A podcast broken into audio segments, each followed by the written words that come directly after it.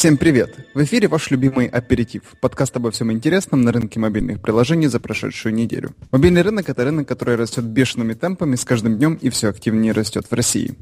В студии, как всегда, Леонид Боголюбов, главный редактор издания мобильных приложений Abtractor.ru, Евгений Круглов, CMO компании Follow и я, Андраш Густи, руководитель мастерской мобильных приложений Бикемот Бикемот. Сегодня у нас второй выпуск в сезоне, уже в чистовом виде, а не черновик, как в прошлый раз. И сегодня вы узнаете о том, что ждет рынок корпоративных мобильных приложений уже через два года, почему россияне перестали верить в роль планшета в образовательном процессе, как можно заработать настоящие деньги пользователям мобильных игр, какие приложения были самыми-самыми за все время существования App Store и снова о том, как продавать истории, а не функции, потому что этой темы не может быть мало. И если успеем, почему разработчикам нужно или не нужно досконально владеть английским. Тем много, все они полезные и важные, слушайте и набирайте знаний. Всем привет, наш сороковой подкаст. На самом деле мы были в отпуске, пока у нас была знаменательная дата. Больше года назад вышел наш первый подкаст 28 июля 2014 года, и вот мы миновали в отметку в один год с нашим подкастом. Собственно говоря, мне очень нравится, как мы развиваемся. У нас появился Евгений, у нас появилось много интересных рубрик, и вообще наши новости, мне кажется, интересны и полезны всем разработчикам. Юху, Всем привет! Всем привет! Я предлагаю начать с интересного прогноза компании Gartner. Я недавно был на интервью у одного системного интегратора нашего крупнейшего российского. Вот, они очень много интересно рассказывали о корпоративных мобильных приложениях и системах и инфраструктуре. И вот в этом потоке вышла, вышла новость о том, что просто корпоративные приложения в 2019 году в пять раз превысит способности к их разработке. Вот вы, как два разработчика, которые действуют на этом фронте очень активно, расскажите мне, так это или не так, и почему такой разрыв в пять раз между предложением и спросом. Можно я первый прокомментирую? Конечно, даже нужно. Я не знаю, как у Жени, но у нас явно чувствуется больший акцент на корпоративные приложения. Если два года назад это встречалось крайне редко, то сейчас, ну не сказать, что каждый четвертый, естественно, но запросов значительно больше. А, нам уже удалось сделать несколько корпоративных приложений, говорят, что это очень такая непростая сфера из-за того, что все уже схвачено, как раз большими интеграторами, и лезть туда невозможно и бессмысленно. Но понятно, что они всего не обработают, и по деньгам они не всем подходят. Есть куча, ну, назовем их мелких компаний, условно мелких, которым э, необходимо мобильное приложение для оптимизации внутренних процессов. И причем это могут могут быть даже компании из малого бизнеса. Как мы знаем, малый бизнес, он условно малый, да, потому что там многомиллионные обороты и там, до сотни сотрудников. Им, им тоже нужны мобильные приложения для оптимизации чего-либо. И компании совершенно разные. От э, доставки воды до ремонта э, заправок все очень разразненно. Э, и что заметно, вот, кстати, про сам э, отчет отдельно поговорим. Там говорится о том, что нужно практиковать э, частичный аутсорс. Что заметно, очень часто часть специализации сохраняется внутри компании, той, которая заказывает. Например, в нашем случае время от времени обращаются исключительно за дизайном приложения, а сама разработка остается внутри той компании но очень часто обращаются и за полным комплексом. Что чаще всего наблюдается, так это то, что бэкэнд на стороне заказчика. В общем, э, я думаю, что рост будет расти. Э, я согласен с тем, что ну, от этого никуда не уйдешь, потому что mobile такая сфера из-за из мобильности современного бизнеса, ну, это, это, это единственный путь для большого количества компаний. Самый банальный пример это то, что раньше было интранетом, сейчас для этого нужно мобильное приложение для очень-очень большого количества компаний. У меня все. А, ну, честно говоря, не знаю, как тут оппонировать. А, наверное, вынужден буду поддержать. Вынужден. Вот. А, наверное, поддержу а, Андреша. К нам действительно обращаются компании, которые сталкиваются с вопросом оптимизации бизнес-процессов путем внедрения мобильных приложений. Если честно, мы, вот лично мы не реализовали пока еще ни одного проекта в этой области в силу разных причин. Чаще всего мы сами отказывались, потому что понимали, что не сможем потянуть такой большой проект. Все-таки маленькая студия, и а, там требовалось достаточно значительные ресурсы. Так выходило, что обращались э, крупные компании. Но у нас есть несколько проектов из около этой сферы, и я, в принципе, понимаю, о чем написано в отчете. Действительно, бизнес очень легко и очень быстро воспринимает такие вещи, которые позволяют э, оптимизировать э, внутренние затраты. И использование мобильных устройств, которыми де-факто сейчас обладает, я думаю, там все э, сотрудники таких компаний, он позволяет избавить их от кучи голов, головной головной боли, да. И если раньше достаточно было того, чтобы просто сотрудник проверял электронную почту у себя на телефоне, то теперь э, это уже, это уже не хватает. И, и нужно давать доступ к каким-то внутренним документам, э, каким-то внутренним системам, которые они используют, ERP или CRM и так далее. И здесь, э, да, получается, что возникает спрос, либо спрос возникает на какие-то специфические задачи, логистические, или, не знаю, вот мы сталкивались с задачами управления знаниями, когда необходимо давать доступ сотруднику к базе данных, базе знаний э, компании, и нужно, чтобы это было эффективно, то есть э, если раньше это могли быть какие-то брошюры, напечатанные буклеты или, я не знаю, ну, учебники, то сейчас это должен быть какой-то интерактивный справочник. Данные обновились на сервере, и каждый из сотрудников э, может получить доступ к этим данным сразу же мгновенно. Поэтому в каком-то смысле это хорошая новость. Это означает, что рынок продолжит расти, и, вероятно, акцент с пользовательских приложений, которых сейчас уже много миллионов, да, сместиться в сторону enterprise приложений для компаний, которые занимаются заказной разработкой. Хотя, конечно, это не означает, что и пользовательские приложения исчезнут, они останутся, никуда не денутся и продолжат появляться. Но, видимо, процент, доля, доля такой разработки, она вырастет. Это позитивный сигнал для всего рынка. Единственное, что меня смущает, это то, что они пишут про конец 2017 года. У меня ощущение, что это произойдет раньше. Слушай, а вот наоборот в комментариях скепсис наш э, любимый слушатель Степан как раз скепсис на этот счет выражает, что ну, не может такого быть резкого скачка. Ну, потому что в, в самом отчете не очень так четко сказано про 100 приложений на компанию, чего-то я не понял. Ну, Гартнер же, скорее всего, анализирует только крупные бизнесы, там, я не знаю, Fortune 500 или что-нибудь в таком духе. И поэтому ну, для таких компаний и для крупных индустриальных э, проектов 100 приложений на компанию это не так уж много. Ну и надо понимать, что, возможно, они со своим отчетом как бы догоняют рынок. Рынок все-таки развивается быстрее, чем, чем их аналитики способны генерить такой контент. Поэтому не, мне скепсис Степана на самом деле непонятен. Может быть, там есть какие-то действительно ура, такие патриотичные цифры, что мы всех победим. Но я верю в то, что, тем не менее, запрос будет большим. То, что вот он превысит или не превысит количество существующих разработчиков, вот это, кстати, хороший это, вопрос. Я не знаю, мне кажется, это бред немножко. Да, ну вот это может быть, да, потому что, ну, никуда не делась Индия, никуда не делся Китай, и там тысячи человек способны генерировать одно приложение по цене трех разработчиков ну, ну, ну мы, в России. Мы разработчики, нас как мусора просто. Как, как там мы говорили, когда исчезнет все, останутся только тараканы и студии. Нет, ну ты же понимаешь, что если к тебе обратиться, я не знаю, прости господи, какой-нибудь SAP и скажет, что им нужен мобильный клиент э, для их ERP решения, это означает, что на самом деле им нужна команда в человек 15-20. Хм, И если у тебя в студии всего 10 человек, то ты в принципе не в состоянии взять такой проект. Это, а, а если там даже они обратятся к каким-нибудь э, лидерам рынка, ну, тому же вот упоминавшемуся нами Е-легиону, но для Е-легиона это тоже будет означать э, значительный найм персонала, и где, и где они его одномоментно могут взять. Ну, разве что купить э, нас с тобой и, и сразу эм, Я еще хотел бы немного рассказать аудитории. Вдруг, вдруг не все просто в теме, что такое, в принципе, корпоративное приложение. Кто сталкивался с App Store, то знает, что есть э, такая категория, как enterprise приложение.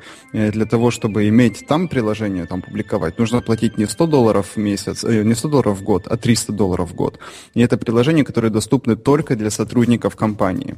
И обычно они не, вообще никак не завязаны на внешние, на внешние публикации, а они больше завязаны на э, вот внутрянку. Только сотрудники и либо какие-то представители компании могут пользоваться. Вот ты сказал про свой опыт, я, я приведу свои примеры, с которыми мы сталкивались. Два проекта э, скрипты продаж, вот как ни странно, да, для да, да, да. сотрудников. Да. А, вот это мы реализовали. Обработка заяв, обработка заявок, ну тоже можно мобильным сотрудникам. То есть есть э, э, сетка клиентов, есть э, мобильные сотрудники, которые бегают от одного к другому и выполняют определенные заказы. Вот. А CRM-система внутренняя, то есть есть компании, у которых самописные CRM-системы зачем-то, и им нужно сделать мобильную версию под это, с такими сталкивались несколько раз. А, и очень прикольные штуки, это вот эм, демонстрация продукции для тет-а-тет общения. То есть обычно это не, не, не такие каталоги, которые публичные, а там куча информации, которая нужна только продавцу. Вот он показывает, а смотри, какой клевый товар. А, а, человек что-то спрашивает его, он там заходит в отдельный подраздел и выуживает все ответы на нужные вопросы. Вот, это по поводу примеров. Давайте, может быть, еще про саму суть о что-то поговорим, потому что вот тут эм, Гартнер советует для того, чтобы выйти из э, этой, скажем так, вроде как затруднительной ситуации, он предлагает четыре пути решения. Женя, ты вчитывался в них? Сейчас, подожди, я читал, но сейчас не совсем понимаю, о чем ты. Ну, это, сам... в самом, это в самом отчете было, или ты имеешь в виду? Э, да, вот э, на тракторе это только мел, мельком упоминалось. Согласно Картеру, есть четыре способа, с помощью которых организации могут справиться с проблемой мобильной разработки. Приоритизация нужд разработки приложений. Второе – освоение бимодального IT-подхода. Третье – использование инструментов быстрой мобильной разработки. И четвертое – освоение смешанных источников разработки, как внутренних, так и внешних. Да, я вот этот абзац, по-моему, проглядел. Очень смешные рекомендации. Ну, не на самом деле на уровне капитана очевидности. Вот я вчитывался куски текста в оригинале. Вот. А, я сейчас расскажу, но разработчикам будет смешно, а компаниям не очень, потому что это на самом деле не очевидно. Вот. А, приоритизация разработки приложений. Говорится о чем? Что функции нужно приоритизировать, ну, по сути. То есть есть у тебя здоровый мобильный продукт, а, и нужно в первую очередь концентрироваться на самых важных бизнес-целях заказчика, а, и их в первую очередь реализовывать, а, а, а потом дальше вот как пойдет. А, ну, потому что просто вот если ты возьмешься за большой проект, сразу ты его никогда не сделаешь. Совет номер один. Бимодальный IT-подход э, заключается в том, что оказывается, э, ну, что, чтобы клиенты тоже понимали, есть бэкэнд, а есть фронтенд. Нужно сначала наладить фронтенд, потом заниматься мобильной разработкой, причем мобильной разработкой применять agile. Быстрое проектирование, ну, по сути, здесь все логично, использовать э, тулзы клиентам для того, чтобы можно было без кода быстро прототипировать и менять проектирование по желаниям да, а, а то, что у нас есть agile во втором пункте, позволит это быстро внедрять. Вот. И э, смешанные э, ресурсы, это когда часть, вот то, что я говорил, часть делается э, внутри компании, а часть отдается э, на аутсорс. Ну, на, на самом деле, советы как бы годные, но не сказать, что они прям что-то новое говорят. Я тебе поясню, на самом деле, в чем, в чем истинный смысл этих советов. Смотри, сидит э, в компании, ну, не знаю, тот же, нет, ну, SAP не подходит. Давай возьмем какую-нибудь продуктовую компанию, любую продуктовую компанию. Сидит человек в IT и говорит, что нам мы можем оптимизировать бизнес-процессы внутри компании путем внедрения там, мобильных приложений, оптимизации процессов и так далее, и так далее. Люди, которые от бизнеса или от маркетинга, они не понимают его. Они думают, что ну, он для них разговаривает на каком-то птичьем языке. Он пытается им доказать, что это все эффективно, и для того, чтобы это заработало, надо внедрить там новые системы управления процессами, agile и так далее. Как им услышать его? Ну, никак. Да, скорее всего, они могут не понять друг друга. А тут выходит отчет Гартнер, он берет вот. его, открывает на нужной странице, говорит, ребята, помните, я вам говорил на прошлом очередном собрании, что нам надо внедрять agile? Смотрите, Гартнер подтверждает это. И такие, о, ну раз Гартнер подтверждает, тогда надо внедрять agile. Ну, то есть это, скорее всего, действительно констатация каких-то прописных истин, но она нужна для того, чтобы люди, которые далекие от этих вещей, грубо говоря, получили некое экспертное мнение. Гартнеру довер... условно доверяют, да, считается, что это там, правильно во всех отношениях компания, они глупости не напишут. Но раз так, то там где у нас директор по IT, чувак, вперед. И, значит, и он начинает после этого. Пилим лендос, и на нем пишем, почему с нами работать и зачем вам это. Вот как раз включаем вырезки из этого отчета, и все ок. Совершенно верно. Эм, Леонид, извини, пожалуйста, за такое пространное э, обсуждение, просто немного о наболевшем. Окей, чего, едем дальше? Ну да. Ну, тут особой дискуссии нет. Мы, по-моему, сходимся в мнении с том, что это все нужно, важно и интересно. Так что, да, давайте помитингуем по поводу учебников. Давайте еще одни такого рода корпоративные приложения, можно сказать, мобильное устройство и мобильное приложение для школ, что за этим стоит и как бы насколько это сейчас актуально в России и в мире. Мы делали большой лонгрид про мобильное образование, и там обсуждали многие из этих вопросов. А, и вот сейчас Mail.ru опубликовал исследование, опрос российских пользователей, и по их мнению новые технологии в, учебе могут полностью заменить бумажные учебники. Насколько это правда и что именно в мобильных технологиях помогает учиться и что мешает? Как вы думаете? Хороший вопрос. Ты, но тут надо понимать, что в дискуссии участвуют люди, которые являются частью экосистемы мобильных технологий. Поэтому наша оценка, как мне кажется, будет смещенной в любом случае. Я вот лично считаю, что планшеты в обучении это хорошо. Я помню, как я вынужден был таскать по 5-6 учебников э, в школу в рамце, и я помню, как это меня всегда угнетало. И если бы все эти учебники можно было бы заменить на один легкий планшет, мне кажется, я был бы очень доволен этим. Но с другой стороны, в том же опросе говорится, что количество тех людей, которые думают, что гаджеты могут снизить мотивацию, чаще всего выросло с 28% в 2014 до 37% ну, в этом что... году потому что они считают, что если человеку, если ребенку дать в руки гаджет, то это автоматически означает, что он сразу же залогинится в ВКонтактик или там, я не знаю, начнет э, смотреть видео на YouTube и, и так далее. Грубо говоря, как, как, как, как часто пользуются планшетами или какими-то другими электронными устройствами в семье. Ребенок плачет, чтобы он не плакал, ему дают в зубы планшеты и говорят, смотри мультик. Или, там, не знаю, вот тебе какая-нибудь детская игрушка, тыкай в эту игрушку, только не хнычь и не мешай родителям заниматься их делами. И вероятно, я не уверен, конечно, но мне кажется, что люди, которые негативно настроены, они вот просто имеют в виду именно такой паттерн поведения, что как только ребенку в руки попадает планшет, он перестает использовать учебник, его как учебник, а начинает использовать его как развлекательное медиаустройство. Слушайте, а какое сейчас на самом деле положение вещей в школах? Потому что и, ну, и, мы, мы все, мне кажется, очень-очень далеки от того, что на самом деле там происходит. А, они внедряются, все учебники есть э, в цифровом виде.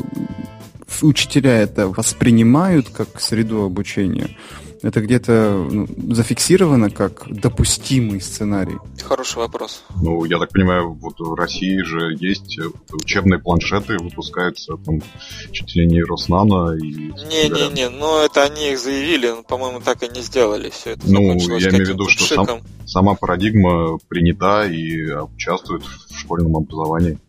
То есть все это не является чем-то таким новым и грандиозным. Но я так думаю, что да, 95% школ, особенно вне крупных городов, естественно, никаких планшетов, и там их участия в учебном процессе нет. Но э, за рубежом, на самом деле, множество школ уже с айпадами, с планшетами на Android. Недаром и в Google Play есть раздел с э, школьными приложениями и в App Store. Все это развивается бешеными темпами. Вот если касается даже тех же игр, в школе и на уроках, то есть прекрасный пример Classcraft и российский его аналог, к сожалению, не помню сейчас его название. Вот, это игра ролевая, которая помогает детям учиться, они там растут в своих персонажах, за выполнение уроков им начисляются какие-то баллы, и они там переходят из одного класса в другой. Да, ну так их, и слава богу, так, конечно, есть много всяких э, программ и игр, которые помогают э, детям в разном возрасте осваивать тот или иной материал.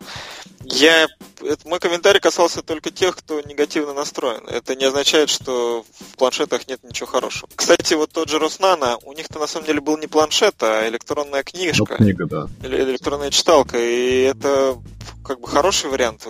Там, кроме как доступа к как таковому контенту больше ничего сделать было нельзя. И это было достаточно, ну, как идея, это была хорошая идея. Другое дело, что с реализацией у них что-то подкачали. Ой, я вам рассказывал, что я участвовал э, на заре реализации этого проекта. Учебник от Роснана ну это условно Троснана, государственная программа по внедрению электронных учебников. Так а, появилась студия Бегемот Бегемот? Нет, э, когда ты работал в компании Эктако, они производили а. переводчики э, цифровые, а потом они ударились в электронные книги. Был у них такой e-book reader, вот, и в 2000 то ли 2010, то ли 2011 году э, они начали очень активно общаться с э, государственными структурами насчет вот э, первой версии такого учебника. И приходилось довольно активно участвовать в этом процессе на уровне концепции. Было довольно прикольно. Но вот после этого меня остался очень такой ну, неприятный осадок, потому что я видел кухню, которая была за этим. И в моем представлении такая светлая идея, как цифровое образование, оно сталкивается в такую реалию, как Россия. Сейчас на меня фуфукать будут, но я, я боюсь, что это так. То есть сама идея очень благая, но а, внедрение ее будет очень болезненным и длинным, и я не знаю, через сколько десятков лет это воплотится в жизнь в какой-то рабочей схеме. Извините да. за скепсис. Несколько десятков лет это ты перегнул как я думаю, что наверняка будут и школы, и университеты, которые самостоятельным почином будут внедрять такие вещи у себя в образовательный процесс. Станет ли это государственной массовой программой? Хороший вопрос. С учетом того, как у нас сейчас, в принципе, подходит э, к процессу образования, может быть и не станет. А может быть, наоборот, как раз какой-то момент придут какие-то правильные люди грамотные и смогут создать программу, которая сделает это все э, реализуемо. Все-таки прогресс, он неостановим. Невозможно до сих пор учиться с помощью мелка и графитовой доски, в то время как во всем мире используют современное устройство. Хотя, опять же, есть куча примеров того, как э, недавно была где-то статья о том, что идущие сотрудники IT-компании Кремниевой долины отдают своих детей в вальдорфскую школу, где их там учат вязать на спицах, рисовать, и любые электронные устройства полностью исключены из, из учебного процесса. Поэтому, ну, все относительно в этом мире. Мне кажется, не, не, любая крайность, она плоха. Плохо считать, что только вот по старинке можно учить, и, и плохо считать, что э, учить надо только с помощью планшетов. Истина, она где-то, скорее всего, посередине. Мне кажется, если брать Россию и вот проникновение именно мобильных устройств в школу, то как э, ну, ты правильно сказал, прогресс будет идти за прогрессом проникновения устройств в, в семьи, когда у родителей у всех будут планшеты, они в конце концов придут в школу и скажут, мы хотим, чтобы наши дети там не таскали с собой 10 килограмм учебников, а носили один, одну там книгу или один планшет. Ну да, вот появились же электронные дневники. Ну да. И сейчас детям в многих школах, по крайней мере в крупных городах, оценки ставят в электронные дневники, доступ к которым имеют родители. По сути, это в принципе элемент как раз вот такого рода, как сказать, автоматизации процесса обучения и электронизации. Раньше было сдаемся на шторы новые, сейчас будем будет сдаемся на новые планшеты. Ну, вот это хороший комментарий, да. Тут э, надо сказать, что, конечно, было бы хорошо, если был бы какой-то стандарт э, планшета, который предполагал бы, что у ребенка не будет доступа к каким-то отвлекающим от его от учебного процесса приложением. Мы вот, кстати, делали э, такой сервис, правда, для дошкольного образования, и это была, условно говоря, проблема, потому что сервис был реализован только для Android, в силу того, что там можно было заблокировать э, выход из приложения, и требовался взрослый для того, чтобы переключить ребенка из... Э, ну, переключить не ребенка, переключить планшет из э, приложения для ребенка в обычный режим. А на iPad э, такое, к сожалению, невозможно. iPad iOS не, не давал таких возможностей э, по ограничению использования внешних, внешних кнопок и переключения между программами. Поэтому, вот, ну, мне кажется, что решение будет подбираться само. Там Apple регулярно заявляет о том, что iPad активно начинают использоваться в учебных процессах как в школах, так и в университетах. Поэтому, возможно, да. Кстати, вот, может быть, не со школы надо начинать, а действительно с университетов, где уже ребята в более сознательном возрасте находятся. И опасность того, что они вместо учебы будут сидеть ВКонтакте, она не такая большая. При условии стандарт планшета для России, я представляю, что это будет устройство из Китая за 100 тысяч рублей, там, плохо работающее, но обязательно для приобретения. Вот, ну давайте закончим, ну, на самом да, деле, да. уже... Сложно, сложно исключить такой сценарий, я согласен. Ну, давайте скажем, наверное, как резюме, что корпоративные обучающие приложения для школ тоже будут развиваться и к 2017 году там, достигнут какого-то значения. Будем надеяться. Окей, давайте дальше. Да. Давайте следующим пунктом поговорим про новый магазин, который хотят запустить для игры на реальные деньги. Сейчас очевидно, что ни рулетка, ни слоты, ни покер, никакие карточные игры ни в App Store, ни в Google Play вернуть вам денег фактически не могут. Ну, будучи даже витриной, наверное, от больших таких веб-площадок игровых. Идея BadKate запустить отдельный магазин, в котором будут собраны приложения, в, котором, в которых вы сможете играть на деньги и, соответственно, возвращать все деньги обратно в случае выигрыша. Вот такая экосистема целая будет у них, э, в которой можно будет размещать свои игры и приложения, в которой будет упрощен, упрощена регистрация, в которой, которая будет управлять выплатами, ну, вводом и выводом денег. Все это будет работать, соответственно, в тех юрисдикциях, где это разрешено, э, так как, насколько я понимаю, в США интернет-игры на деньги запрещены, вот во всех странах, наверное, это будет работать. Как вы думаете, есть перспектива такого магазина или нет? Хороший подбор тем. Сначала мы говорим про образование, а потом говорим про азартные игры. Я правильно понимаю, что это только для андроида, по сути? Ну да, да, да, для Android. Ну, на, на iOS, как бы Евгений не хвалил, нельзя запустить собственный магазин. Ну да. Ну, мне кажется, концепция очень интересная. Они копнули вроде там, где еще не копали, куча же компаний а, жаловалась на то, что нельзя азартные игры на, на мобильниках пускать. Вот теперь можно будет. И я думаю, что людей, которые а, прям зависят от э, азарта, э, их больше, чем мы себе предполагаем. Я думаю, это такой мощный рынок. Ну, хотя я, я не очень сильно в теме, поэтому мне сложно судить, но на первый взгляд э, копнули хорошо. Да, Евгений как антагонист андроида и не принимающий всех идей, заложенных в него, никогда и ни под каким видом. Что плохого вот в таком магазине будет? Тогда расскажи нам. Ну уж прям не так уж я не принимаю все идеи. Плохое, мне кажется, тут не слово Android, а слово азартные игры. Про проблема запрета и регулирования этой области, она происходит из-за того, что, к сожалению, так вышло, часто азартные игры у нас ну, не у нас, а во всем мире так или иначе связаны с какой-то незаконной деятельностью. Есть люди, у которых есть болезнь, болезненная зависимость э, от таких игр, и действительно есть определенные причины, по которым необходимо ограничивать доступ к такого рода вещам. Но, опять же, азартные игры азартным играм рознь. Есть э, покер и рулетка, а есть э, такое движение, как, например, игра на деньги в компьютерные игры, когда собираются команды и играют в какую-нибудь, я не знаю, доту или еще что-нибудь, э, ну, командные компьютерные соревнования, и они могут ставить деньги на кон и проигрывать их друг другу в, в рамках э, соревнований. Вот здесь я особых проблем не вижу. То есть это, в принципе, похоже на то, как устроены многие профессиональные соревнования в мире. Не знаю, вещь специфическая, трудно очень коротко как-то ее прокомментировать. Не могу сказать, что это что-то очень хорошее в моем понимании, но и что-то что очень плохое тоже пока сказать не могу. Все зависит от того, от той реализации, которая будет, и от, от того, на чем будет делаться акцент. Если это будет инфраструктура для того, чтобы вот вы сделали Angry Birds, и вы хотите сделать так, чтобы люди, которые играют в Angry Birds, соревновались друг с другом и ставили на кон настоящие деньги, то, ну, наверное, это окей. А если вы хотите сделать э, просто некий загон для казино, э, в котором люди могут эти, смогут эти деньги быстро просаживать, то, ну, наверное, это не очень хорошо. Окей. По-моему, тут основной тезис это в том, что насколько хороши или плохи азартные игры сами по себе. А об этом можно спорить бесконечно.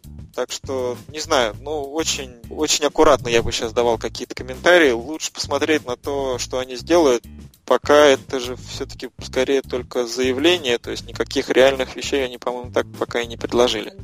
Ну, кстати, я понял. Да, пока нету. Кстати, если говорить, наверное, я был не прав в своем видении. Э, ты сейчас сказал о надстройке, которая позволяет Angry Birds играть на реальные деньги. Такая уже на самом деле есть. Э, это называется компания Skills. И она выпускает SDK как раз вот для того, чтобы можно было играть на реальные деньги в разные игры.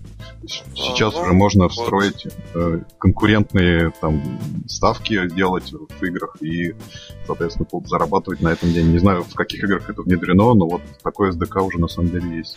Ну, я просто не в курсе, э, не слежу за этой областью, но да, вот это логичная история, и она лично мне более понятная, чем история про онлайн-казино. Окей, давайте дальше еще в следующей новости поговорим еще про деньги. Апани выпустила отчет о самых популярных приложениях всех времен и народов. Они, соответственно, с, я так понимаю, с э, июля 2010 года по настоящий момент, то есть с момента вообще обсчитывания всего рынка, я так понимаю, когда они открылись, почитали лучшие приложения по загрузкам, лучшие игры по загрузкам и лучшие приложения и лучшие игры по доходам. В лучших приложениях по загрузкам лидируют Facebook, Facebook Messenger, YouTube, Instagram и Skype. По доходам приложения это Pandora, Line, Zusk, Pages и Spotify. Игры, соответственно, это Candy Crush Saga, Fruit Ninja, Angry Birds, Subway Surfers, а по доходам это те же Clash of Clans, Candy Crush Saga, Puzzle and Dragons, Game of War,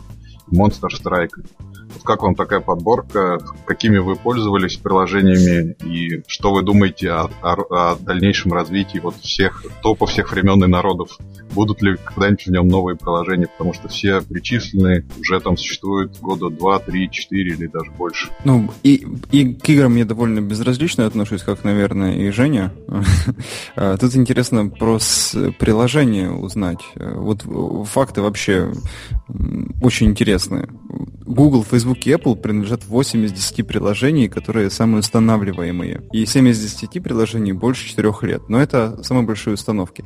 Э, честно говоря, я не думаю... Ну, понятно, что все мы пользовались этими э, приложениями, и я не думаю, что там особенно что-то будет меняться только потому, что, в принципе, цифровое пространство занято этими тремя компаниями. И э, там... Ну, разве что-то коренным способом поменяется. Все новые продукты, вплоть до э, суперумного искусственного интеллекта, который будет нам помогать, они будут, разв... они будут сделаны одной из этих компаний. И поэтому, э, вот, если не сами приложения, то список компаний, которым принадлежат эти приложения, в категории э, самые скачиваемые, э, я думаю, не поменяется в ближайшие там, 10 лет. Что касается вот э, приложений, которые самые часто покупаемые а, или больше всех зарабатывающие, ну, топ-гроссинг, а, вот здесь выводы более интересные. Тут получается, что э, большая из приложений развлекательные или про спорт. И, э, издатели здесь все разные, вот, ни один не повторяется.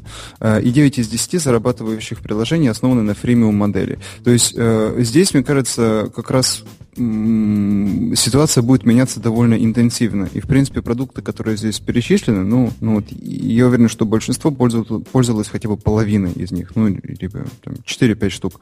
Вот. А, и, и я думаю, здесь будет колбасить эту штуку нереально. Вот каждый, каждый год там будет меняться по одной-две позиции. А, вот что я думаю. На самом деле, в этом топе меня больше всего забавляет тот факт, что действительно в списках фигурирует уже набившая оскомину сторону приложения. Поражает то, что и Google Play, и App Store рекомендуют одно и то же на протяжении бесконечного количества времени. Ты про что? Ну, ты часто заходишь на главный в App Store или в Google Play? Относительно редко. А, ну, я в силу специфики работы AppFollow вынужден делать это достаточно регулярно, просто чтобы смотреть, что фичерится э, компанией. Э, и кроме фичеринга, как когда есть отдельные иконки, есть еще фичеринг подборок различных тематических, которые обновляются, по, создаются под, под, под, там, не знаю, под сейчас вот под новый учебный год, там, под Новый год, под какие-то праздники, под лето, под осень, под зиму. И дело в том, что во всех этих э, подборках фигурируют одни и те же э, ап. Ну вот в частности, э, сейчас вышло несколько подборок для учебного года, и в двух, из, и, и, ну в общем в нескольких из них фигурирует, например, приложение Evernote. Ну, мне кажется, что Evernote уже настолько большой и крупный бренд, что какой смысл включать это приложение, о котором и так все знают, в очередной раз в какую-то 150-ю подборку. Но Apple это делает, и это приводит к тому, что все ставят Evernote, и никто не ставит, не знаю, какой-то другой сервис, э, аналогичный ему. Э, то есть крупные компании становятся крупнее, а маленькие становятся еще меньше. И то же касается игр. Ну, куда ни плюнь, с вероятностью 90% ты попадешь либо в Candy Crush Saga, либо в какой-нибудь Game of War или что там, Clash of Clans, э, которые торчат просто ну, из каждых щелей. Понятно, что увидеть и узнать новые игры в этой ситуации гораздо сложнее. Поэтому, ну да, они посчитали, что вот много-много людей загрузило Facebook. Но это и соответствует э, тому, сколько людей пользуются Фейсбуком. Они вот недавно разместили информацию о том, что у них был миллиард уников э, в месяц. Ну, странно было бы, если... В день. О, в день, не в месяц, даже в день. О, боже мой, в день, точно. И странно было бы, если бы их приложение не, заня- не заняло первое место в этом топе. Меня вот удивил, например, Pages на четвертой странице, с учетом того, что он уже довольно давно стал бесплатным. Как они попали в топ гроссинг. Ну тут же за все время. Ну, видимо, да, успели в свое время их напродавать. Причем приложение, конечно, было не самое дешевое. Но Pandora, да, Apple бесконечно долго э, рекламировала Пандору, если вы помните, э, Джобс на многих ивентах показывал, как э, работает сервис, демонстрируя iPhone, новый iPhone. И поэтому неудивительно, что Пандора тоже заняла первое место. Сейчас-то они вряд ли уже их будут рекламировать, но в свое время постарались. То же самое касается Spotify и там, не знаю, Skype. Ну, кто из нас не пользуется Skype? Все так или иначе пользуются, поэтому всем установить Пливо. Нет, смотри, это самые... Э, подожди. Э, это они в топ-гроссинге, но то есть э, мало того, что мы их установили, мы еще и, и платим, ну то есть мы пополняем балансы через in purchase. Ну то есть я нет, а кто-то пополняет. Я, например. Да, ну, ну всегда есть кто-то, кто платит в мобильных приложениях. Поэтому я бы обрадовался, если бы здесь были бы какие-то неизвестные и имена, точнее не то, что неизвестные, а которых ты не ожидаешь увидеть. К сожалению, трудно сказать, что вот ты не ожидаешь увидеть Facebook или Twitter в таком топе. Ну вот радует, наверное, iTunes University, который на десятом месте. Ну, мне кажется, тут мы правильно было сказано, что это вот такой длительный процесс, то есть за пять лет, естественно, там Facebook, а, Skype, там YouTube и все прочие накопили огромную базу установок, и тот же там, Pages, который сейчас уже долгое время бесплатно до сих пор висит в топ-гроссинге. Ну, это очевидный результат там, первых э, нескольких лет и его продажи. То есть ну, тут надо на, учитывать, что это результаты пяти лет э, э, ну, обсчитывания да, данных. Да, да, да, совершенно верно. Это как те же Angry Birds. Рови уже заявили, что в свое время Angry Birds загрузили по-моему, столько же раз, сколько Змейку или, или как, ну, как какую-то самую популярную игру из до апсторовской эпохи. Ну, поэтому, конечно, они попали сейчас в топы, хотя сами по себе Angry Birds э, сейчас перестали быть сколько-нибудь заметным хитом.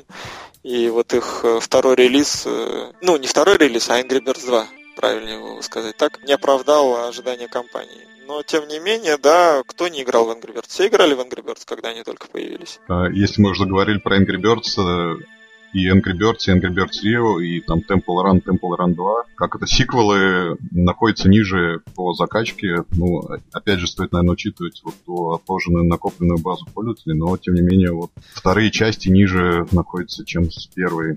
И вообще, вот 7 из 10 игр в топе, даунлоад, топе загрузок основаны на каких-то новых э, ну, жестах, которые при, привнесли айфоны и айпады в мобильную индустрию. То есть но, но это, Ninja, вот это. Вот такое капитанство. Да. Знаете, в, на айфоне, который предложил такой жест, как свайп, самые популярные игры, которые используют свайп.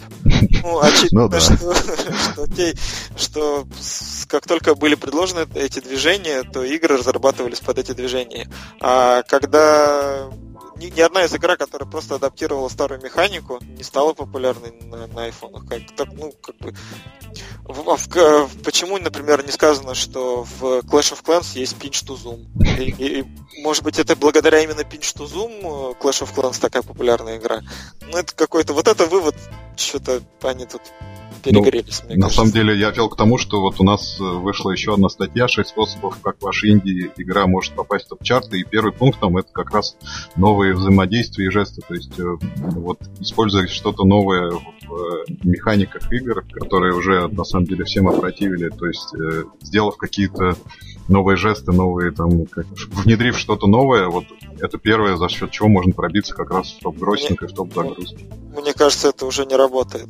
Ну, вот. а, поддержать какую-то новую технологию, если ты сделаешь э, хорошую игру для Apple Watch, ну, тогда у тебя есть шанс, потому что Apple тебя зафичерит. Но это не новый жест все-таки. И ну, не знаю, да, в свое время это, это была история, которая помогала многим играм пробиться наверх. Как мне кажется, сейчас это уже не работает. Но могу ошибаться, конечно. Вам, вам, вам автором статьи видно. Хорошо. Пошли а? дальше. Безумная у вас статья вышла очень-очень интересная читать про нее достаточно в принципе невозможно. Это про историю в маркетинге. Статья называется «Перестаньте продавать функции, продавайте истории». И суть, э, ну, там как раз идет э, разбор того, в данном случае, как, как это применять в мобильных продуктах, вот как рассказывать истории пользователя для того, чтобы он чувствовал личную связь с продуктом и чтобы это было проще продавать. Вот э, я бы хотел вкратце обсудить э, эту историю. У кого какие мысли появились? У меня голова зудит после прочтения, всем ее очень советую. Э, но как раз из-за того, что голова зудит, четких выводов э, назвать не могу. Э, Женя Леонид, может, у вас? Ну, мы уже обсуждали как-то это сторителлинг, и я уже не помню, в каком из подкастов. Я как... Два раза. Два раза, да. Сейчас уже, наверное, третий. Ну, и потребителю, и себе нужно рассказывать историю, которая его цепляет и его увлекает. Вот это краткое резюме, но оно, опять же, капитанское. Нельзя продавать ему просто, что ячейка стала на 30% больше, или там смартфон стал на 10% легче, а ему нужно рассказать о том, что это за собой влечет и как это будет выгодно для него. Мы даже говорили, по-моему, в разрезе Apple, как оно торгует архетипами, да, то, что на современном рынке невозможно продавать функции, нужно продавать истории. Ну, вот эта статья как раз говорит о том, ну, более подробно, что и как нужно рассказывать. Я, я понял, почему у меня конфуз случился. Эм, я вот последние там, недели две занят тем, что пытаюсь применить сторителлинг к эм, рынку услуг ну, там, в данном случае, к нашему. И мне кажется, что с продуктами это сделать немножко проще. Потому что ну, специфика услуг в том, что ну, ты продаешь ну, по сути, как бы там ни говорили, ну, не законченный какой-то результат, а процесс. Вот ты деньги за процесс зарабатываешь. А в продуктах все-таки какой-то, ну, э, есть осязаемый результат. Может быть, сейчас ошибаюсь, просто поток сознания. А, ну, в общем, у меня конфуз здесь главное в том, что вот э, как в услугах это делать. Но, возможно, это не для нашего подкаста разговор. Ну, придумать Но... зажигательную историю. Да, на выпускном, пятом выпускном э, Free э, была компания, которая предлагала услуги по уборке дома. Квартир. Квартир. Нет, нет, не клин, э, без пыли. И они рассказали очень хорошую историю, которая, по крайней мере, мне понравилась, и я ее запомнил. Давай. Они начали свой пич с вопроса, скажите, как много женщин вы осчастливили вчера. Там один, две, одна, две, три, а они осчастливили что-то такое, там, типа 50 женщин. И они осчастливили их тем, что пришли и убрались в их квартире, и они не тратили время на уборку и сэкономили его на то, чтобы посвятить себе и каким-то своим нуждам. Так что, в принципе, услуги можно э, рекламировать с помощью истории, но это сложнее, я согласен с тобой, чем рекламировать конечный продукт. У меня вот ассоциация такая, что а, идею можно описать следующим образом. Ты приходишь в книжный магазин, и тебе говорят, купите вот эти четыре тома. Смотрите, это целых четыре тома, они в твердом переплете, у них шуршащие страницы и супер обложка, и красивые полноцветные картинки. Это очень классные четыре тома. Или тебе скажут, знаете, вот э, классика жанра «Война и мир», Лев Толстой, история о судьбе семьи в разрезе истории э, России на рубеже веков. Но вот что ты купишь? Четыре тома в твердом переплете или историю о семье, там даже не одной семьи, а нескольких семей, героях э, начала 19 века? Ну, ну да, я и более того, я куплю книгу, которую продавец мне представит как книгу, которая поменяла жизнь десяти его знакомых. Ну, совершенно верно, да. То есть э, понятно, что продукт, э, ну, опять же, мне кажется, это давно уже ни бином ни тона, что продукт надо продавать историю. Но, видимо, люди по-прежнему по привычке рассказывают, что если вот вы купите наш продукт, то вы станете в 10 раз эффективнее, в 15 раз э, там не знаю, красивее или что-то еще. И забывают, что на самом деле надо рассказывать не характеристики, а какие-то понятные вещи и истории, которые могут быть близки тому или иному человеку. И, кстати, разным людям надо разные истории рассказывать мы были на каком-то ивенте, то ли Шерифулином, помню что, но, в общем, в Москву приезжал э, Майк Бутчер. Это... Техкранч. Техкранчевский журналист, да, который вот отвечает как раз за историю с за всякие стартаповские истории. И он сказал буквально вот то же самое, что написано было в статье. Ко мне приходят люди и пичат мне историю о том, что они придумали сервис, в котором вы можете выражать мысли, используя всего 140 знаков. Но ты купишь, ты начнешь пользоваться таким сервисом, тебя заинтересует такой стартап. Или ты будешь рассказывать ему о том, что прикинь, вот у тебя возникла идея, ты тут же ее написал, и люди начинают тебе отвечать, э, шарить и ретвитить, и вот такой классный сервис мы придумали. Ну, то есть, если ты у тебя есть история, то, скорее всего, ты заинтересуешь. Он устал уже от бичей, в которых ему рассказывают про функции. Ему, конечно, ему интереснее слушать пищи, в которых рассказывают истории. Ну, кстати, и, да. И, и, это понятно. Сори, нет, я, я... Ну, мы как писатели все тут, э, я имею в виду себя и абтрактор, я предлагаю слушателям, если кому-то нужно придумать зажигательную историю, давайте попробуем. Мне самому интересно, если у вас есть какой-то продукт или услуга, я готов там поработать над ней и придумать что-то, ну, попробовать бесплатно продать вашу услугу истории. Мне самому это интересно, и в качестве примера я готов с вами поработать. Вот, пишите мне на info собакаабтрактор.ру и мы что-нибудь сделаем. Лови. Вообще, вот кто, кто первый напишет. Смело, смело. Ну блин, ну есть конкурентное преимущество у меня. Да. Хорошо, двое первых, кто напишет. Первый это, понятно, Андер.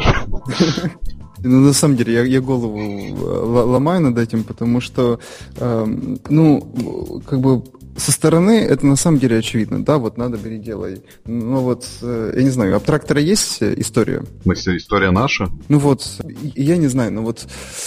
А, а, как мы себя продаем? Да, да, да. Ну, есть, безусловно, конечно. Ну, Андерш, неужели у тебя у самого тоже нет какой-то истории, которую ты рассказываешь?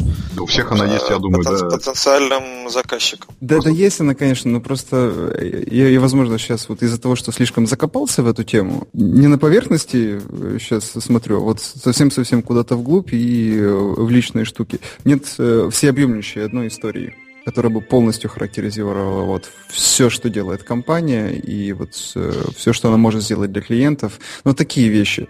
Ну, вот. это, это, мне кажется, очень сложно. Конечно, трудно придумать историю, почему надо заказать мобильное приложение. Но если ты погрузился в мир э, своего потенциального заказчика, который сказал тебе, что ему нужно сделать, э, я не знаю, интерактивное меню для его сети ресторанов, то если подумать, то придумать историю, почему это меню надо сделать именно таким, а не каким-то другим, ну, или, или именно меню надо сделать, а они просто хотели что-нибудь для своих ресторанов.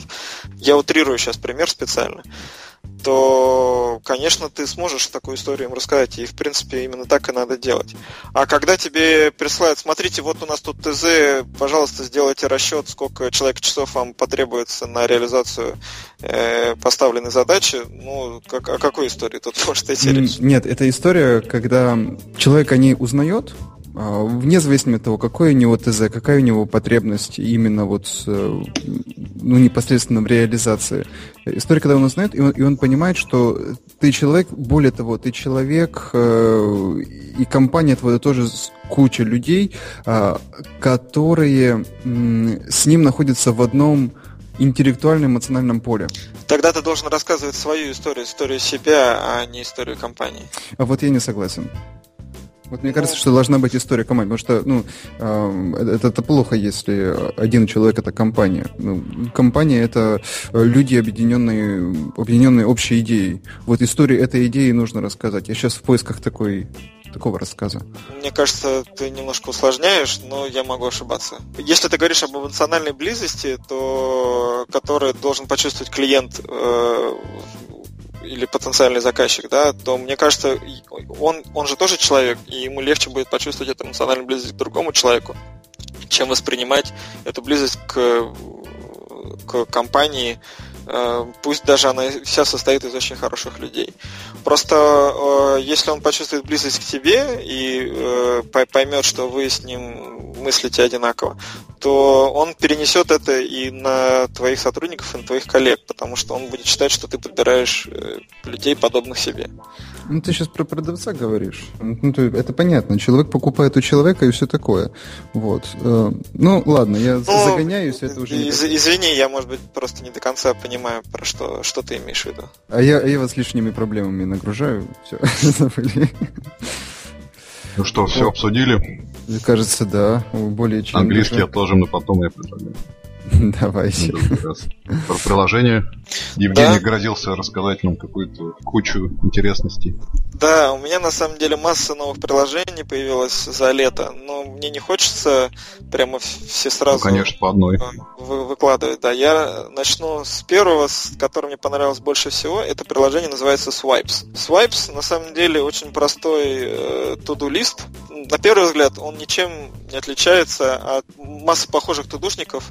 Ре- реализованы свайпы. Если помните, первым э, таким туду был Clear, который весь был построен на различных движениях. Потяни вниз, чтобы добавить задачу, свайп вправо, свайп влево и так далее.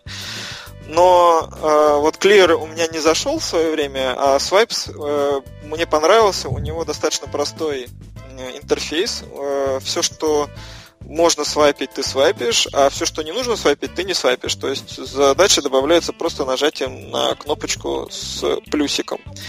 А, но самое главное это то, что очень удобно можно выстраивать распорядок дня, и каждую задачу можно назначить на определенное время в течение сегодняшнего дня, завтрашнего дня или в течение недели. Ты сам выбираешь время, и интерфейс выбора этого времени, на мой взгляд, сделан очень удачно. Плюс к этому можно настраивать повторяющиеся задачи. Внутри задачи можно ставить подзадачи, если у тебя какой-то таск состоит из нескольких подтасков.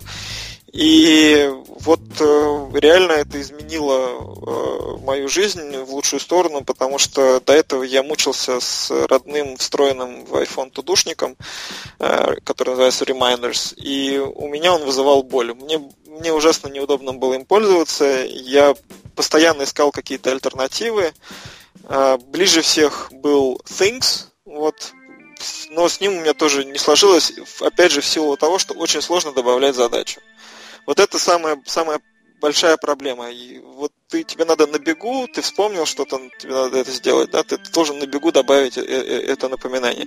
В Swipes это сделать легко, во всех остальных для меня это была большая проблема. И он есть э, в виде веб-версии, он есть на планш... планшетной версии и есть также Mac-версия десктопная. То есть он позволяет синхрони... настроить синхронизацию и иметь доступ к этому списку задач с любого устройства. Я очень-очень доволен. И самое главное, он пока бесплатный. В блоге компании написано, что они думают о том, как им, какие функции сделать премиальными, и они сейчас находятся в работе. А весь основной базовый функционал, в смысле не весь основной, а весь функционал, который в приложении существует, он доступен бесплатно. Поэтому настоятельно всем рекомендую. У меня на самом деле сейчас нет просто устройства под рукой, и про приложение я давайте расскажу в следующий раз. Я хочу вот под конец поделиться моим любимым Гребенщиковым группой Аквариум. Мы как-то говорили про Аэростат. Сейчас Гребенщиков и Аквариум запустили краудфандинговую кампанию по сбору средств на новый альбом. И вот всего за день они планируют, в принципе, за 110 дней, но за день собрали 3 миллиона, свою целевую сумму. И сейчас э, вот у них продолжается краудфандинг, уже там за 5 миллионов перевалило рублей. И я пожертвовал, купил себе альбом новый, и, собственно говоря, все слушатели наши тоже могут э, еще там, купить себе или как-то другими, другими способами способствовать БГ в записи его новой музыки, нового альбома. Первый же день отнес ему 300 рублей. Да, я отнес третий, да. Тоже присоединяюсь к этому предложению, несмотря на то, что они действительно уже, вот я вчера смотрел 5 700, по-моему, или 5300, там была какая-то такая сумма. То есть они явно превысили почти в два раза целевую сумму, но я все равно считаю, что действительно имеет смысл поддержать э, их проект, потому что уверен, что они просто направят эти деньги на другие новые записи и смогут записать больше и лучше. Конечно, вот если вы любите аквариум, так как его любим мы, то надо это сделать. Ну да, они поставили абсолютный рекорд суточного сбора в российском краудфандинге, как пишут. Ну, это радует в разрезе того, что, мне кажется, люди, любящие БГ и жертвующие деньги, они светлые и хорошие. Ну, это, конечно, такой очень да, далекий, Наивно. наивный пример, да, но я хочу об этом думать именно в таком разрезе. БГ велик. Вот, как было сказано в фильме Аса, я видел, его от него сияние исходит. Так что, да, в общем-то, я согласен. Плюс один. Тогда на сиянии БГ мы завершим наш подкаст. Отлично. Спасибо всем, что слушали нас в подстере. Мы же в подстере сейчас. Да, в подстере, в iTunes. До следующей недели. Пока. Всем пока. Спасибо большое. До новых встреч.